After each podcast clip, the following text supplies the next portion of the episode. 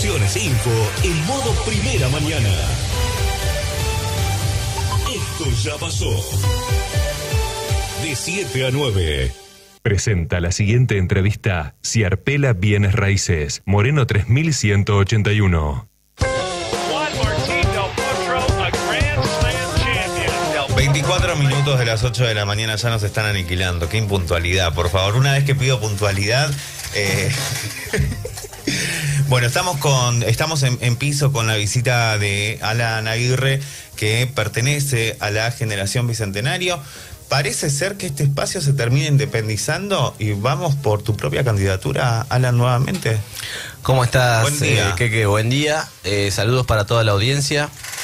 Bueno, es así, hemos tenido algunas entrevistas. eh, nosotros ya en 2021, en la necesidad de una representación verdadera, de tener políticos o poder tener una alternativa electoral eh, que nos represente a los vecinos, a la gente de Olavarría, a la gente común que sufre y siente la crisis que estamos viviendo.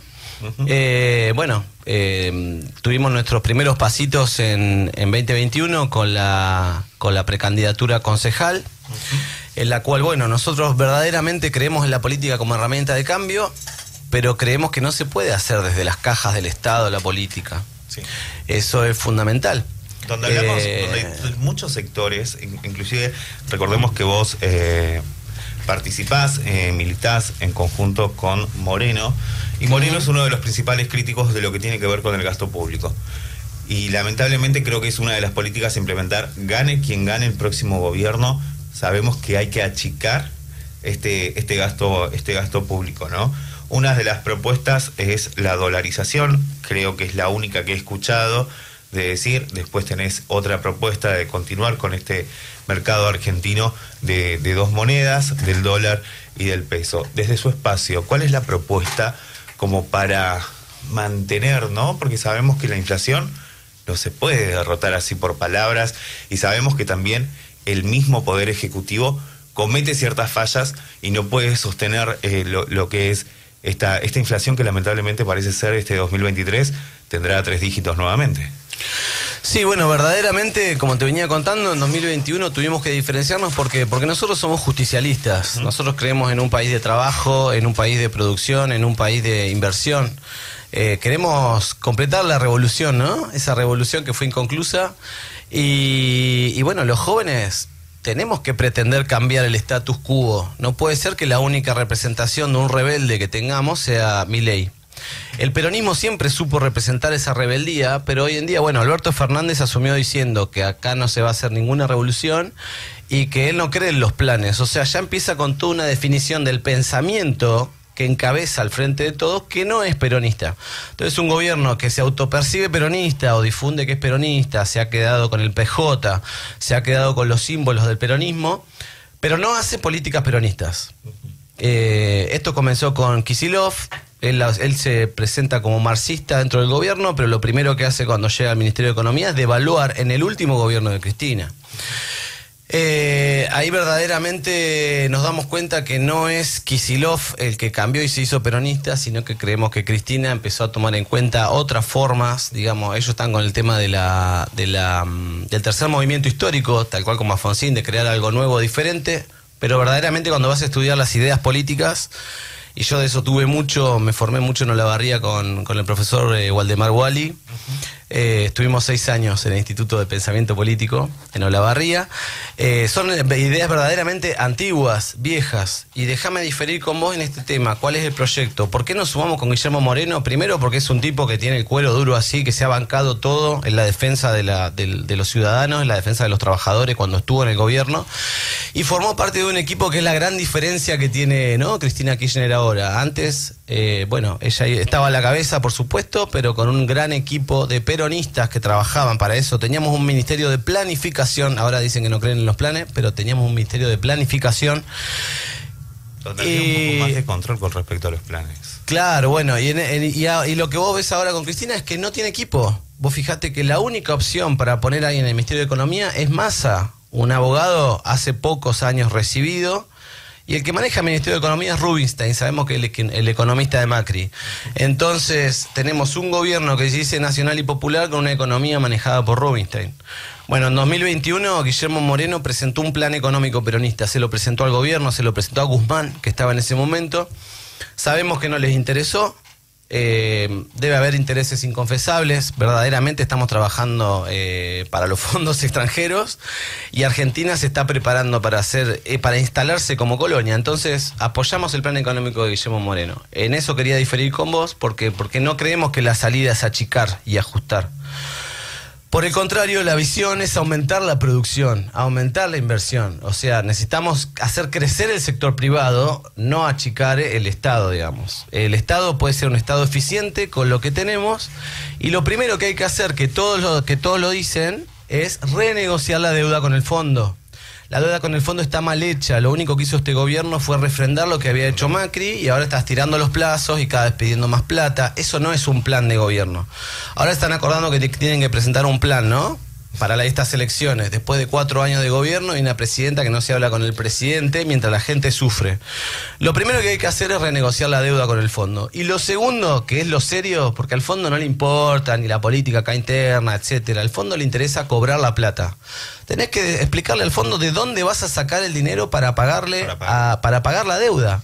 Bueno, ahí tenemos un plan concreto con Guillermo Moreno eh, no es endeudarse afuera para pagar, como ahora están pretendiendo endeudarse con China, endeudarse con Brasil, eh, sino que es eh, justamente endeudarnos adentro. Hay un sector que dentro de lo que es el capitalismo moderno está afuera, es prácticamente feudal, hay un sector núcleo de la pampa húmeda que vos poniendo en valor la, la ley de arrendamientos rurales, o sea, la ley de alquileres, podés de ahí pedirles un préstamo a la sociedad rural, básicamente. Son lo mismo, pueblo antipueblo, sigue siendo esa la verdadera grieta.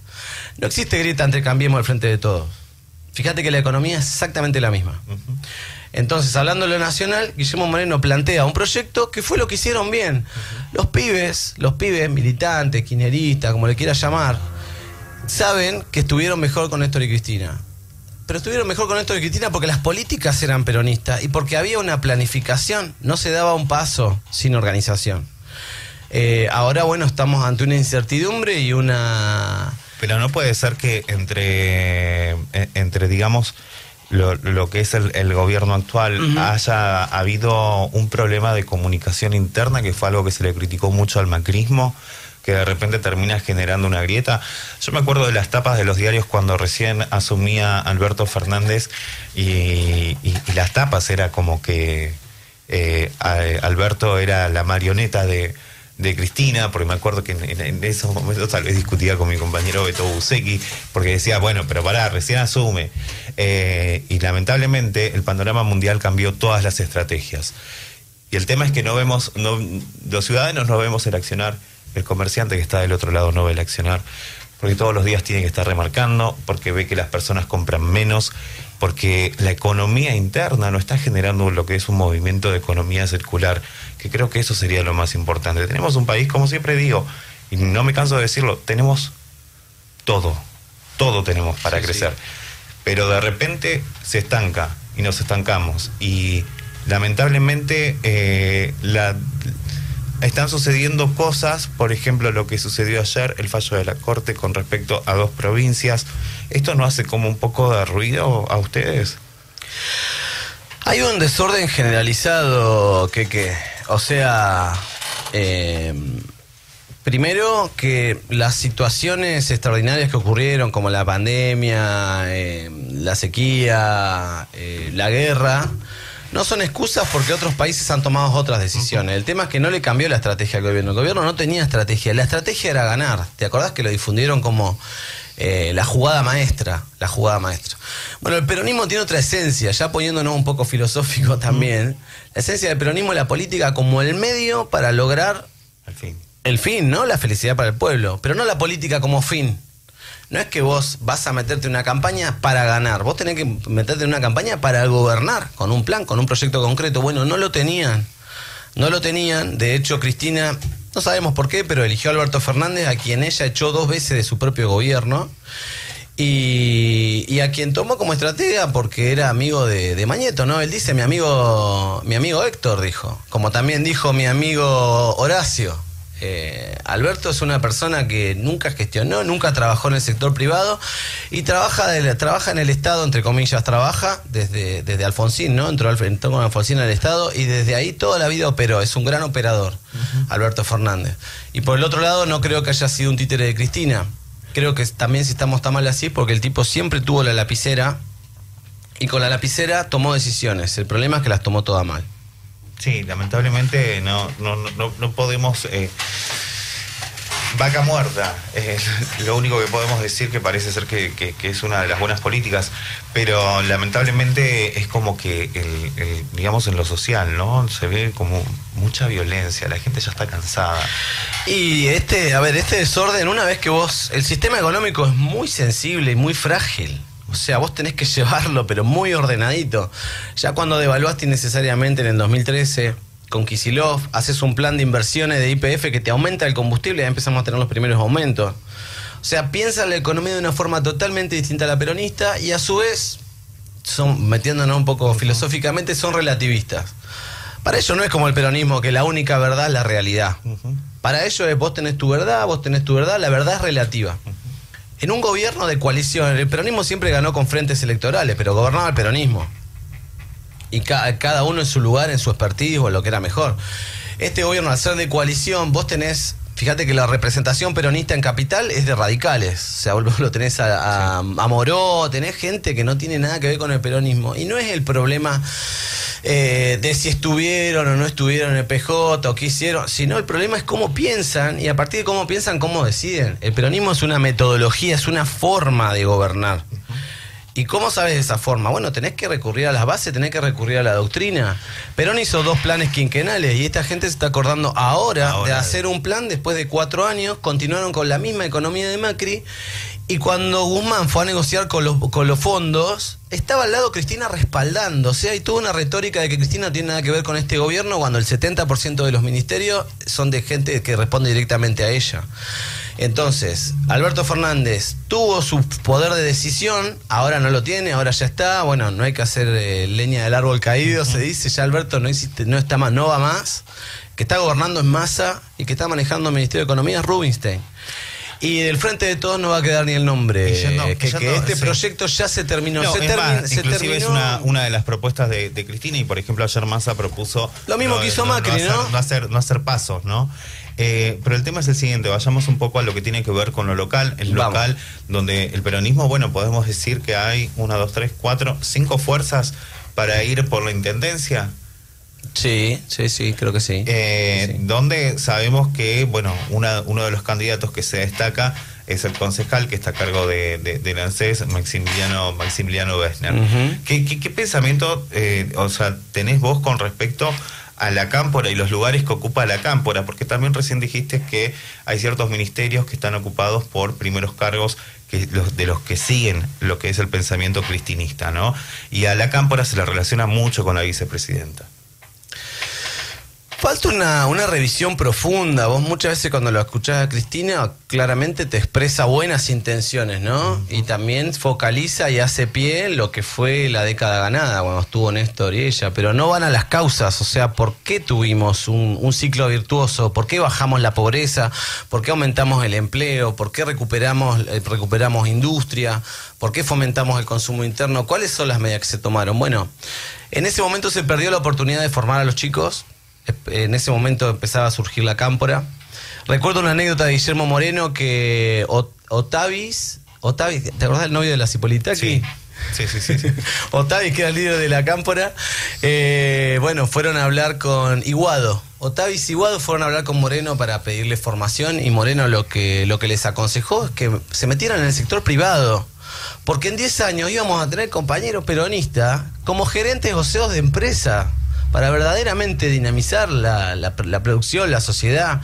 Eh, bueno, se tomó otra decisión y vos los tenés a todos los compañeros ahora trabajando del Estado, dependiendo Depende. también de una estructura política, porque vos sabés cómo es. O sea, ningún compañero que esté en dependencia de la cámpora va a salir a apoyar públicamente a otro compañero peronista, aunque por lo bajo yo hablo y con ellos y lo tienen a Moreno como un héroe, ¿me entendés? Lo escuchan, lo siguen. Del off the record.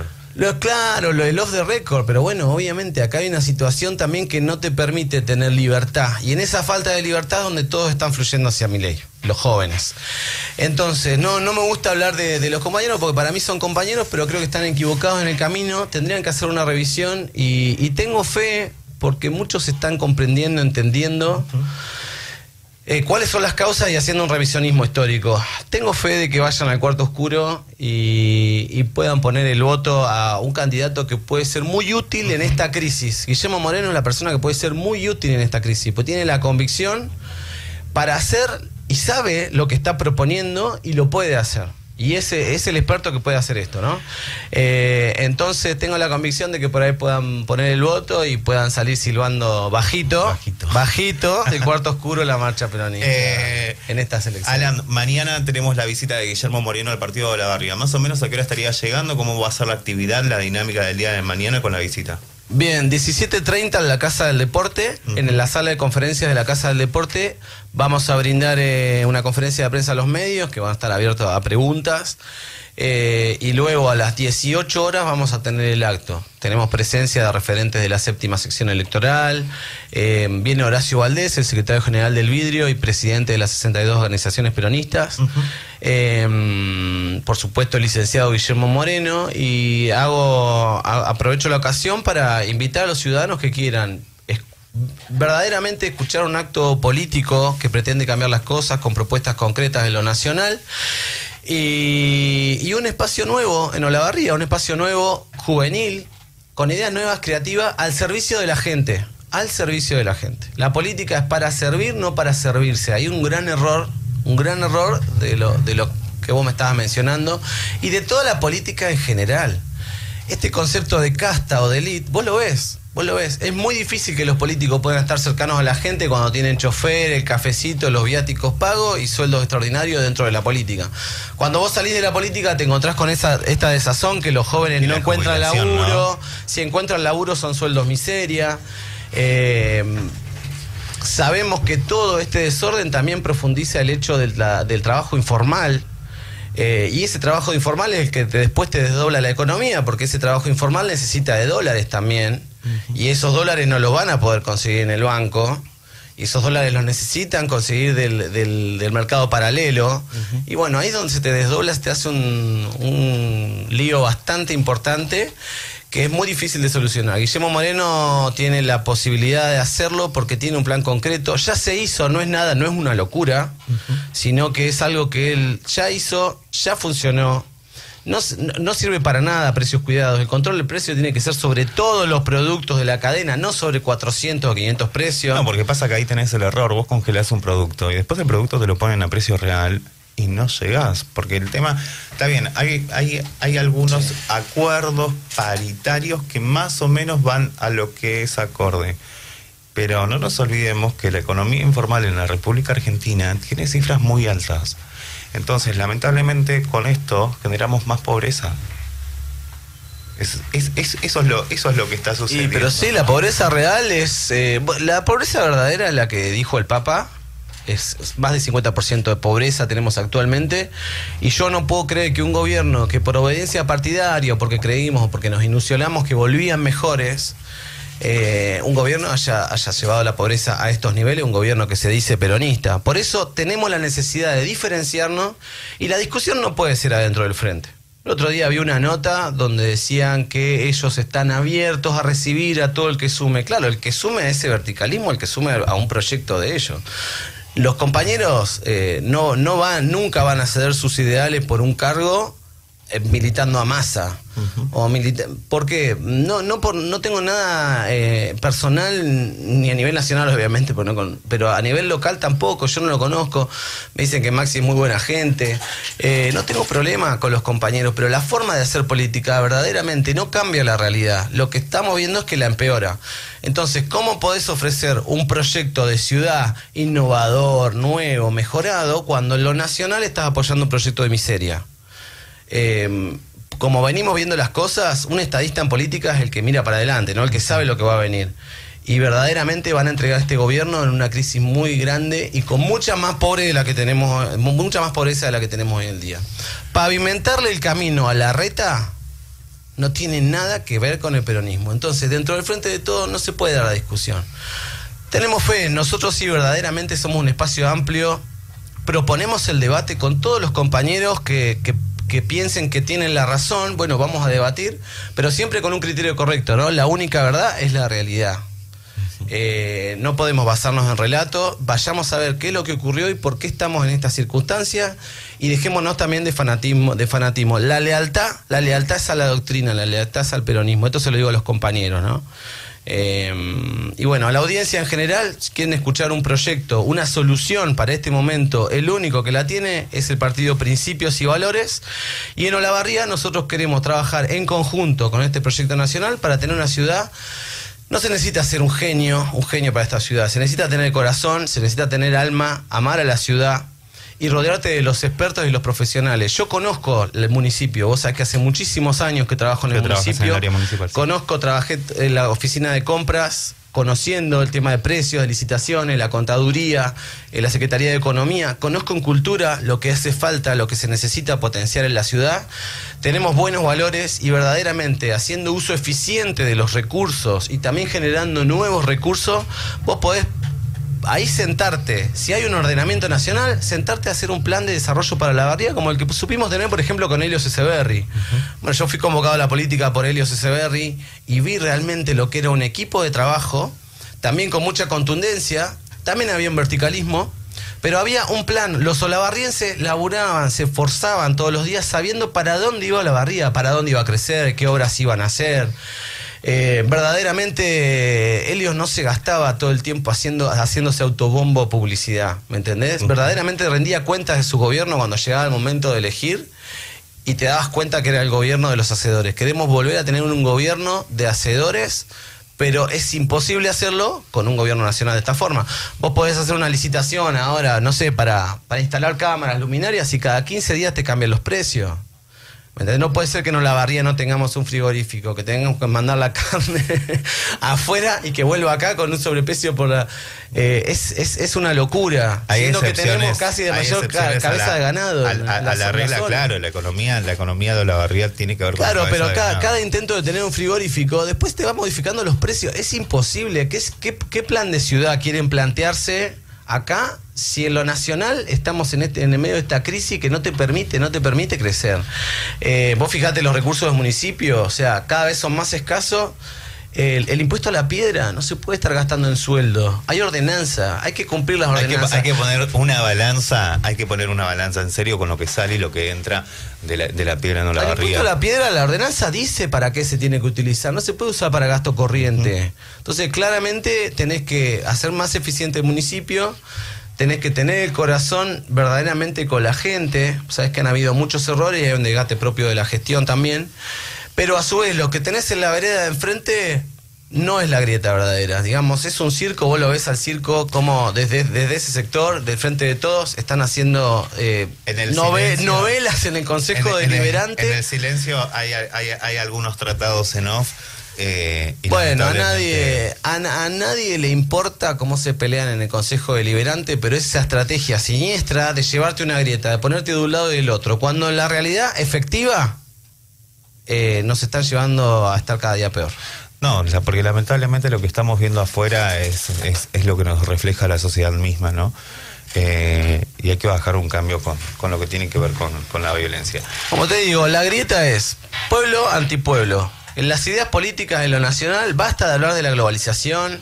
Estamos alineados con China y con Europa, los grandes perdedores del nuevo orden mundial, se quedaron en lo viejo, ahora vienen los nacionalismos. Volvamos a hacer un nacionalismo en Argentina. Y en Olavarría volvamos a pensar en Olavarría como la capital de la región. Esperemos que así sea. Alan, muchísimas gracias por tu visita. Gracias a vos.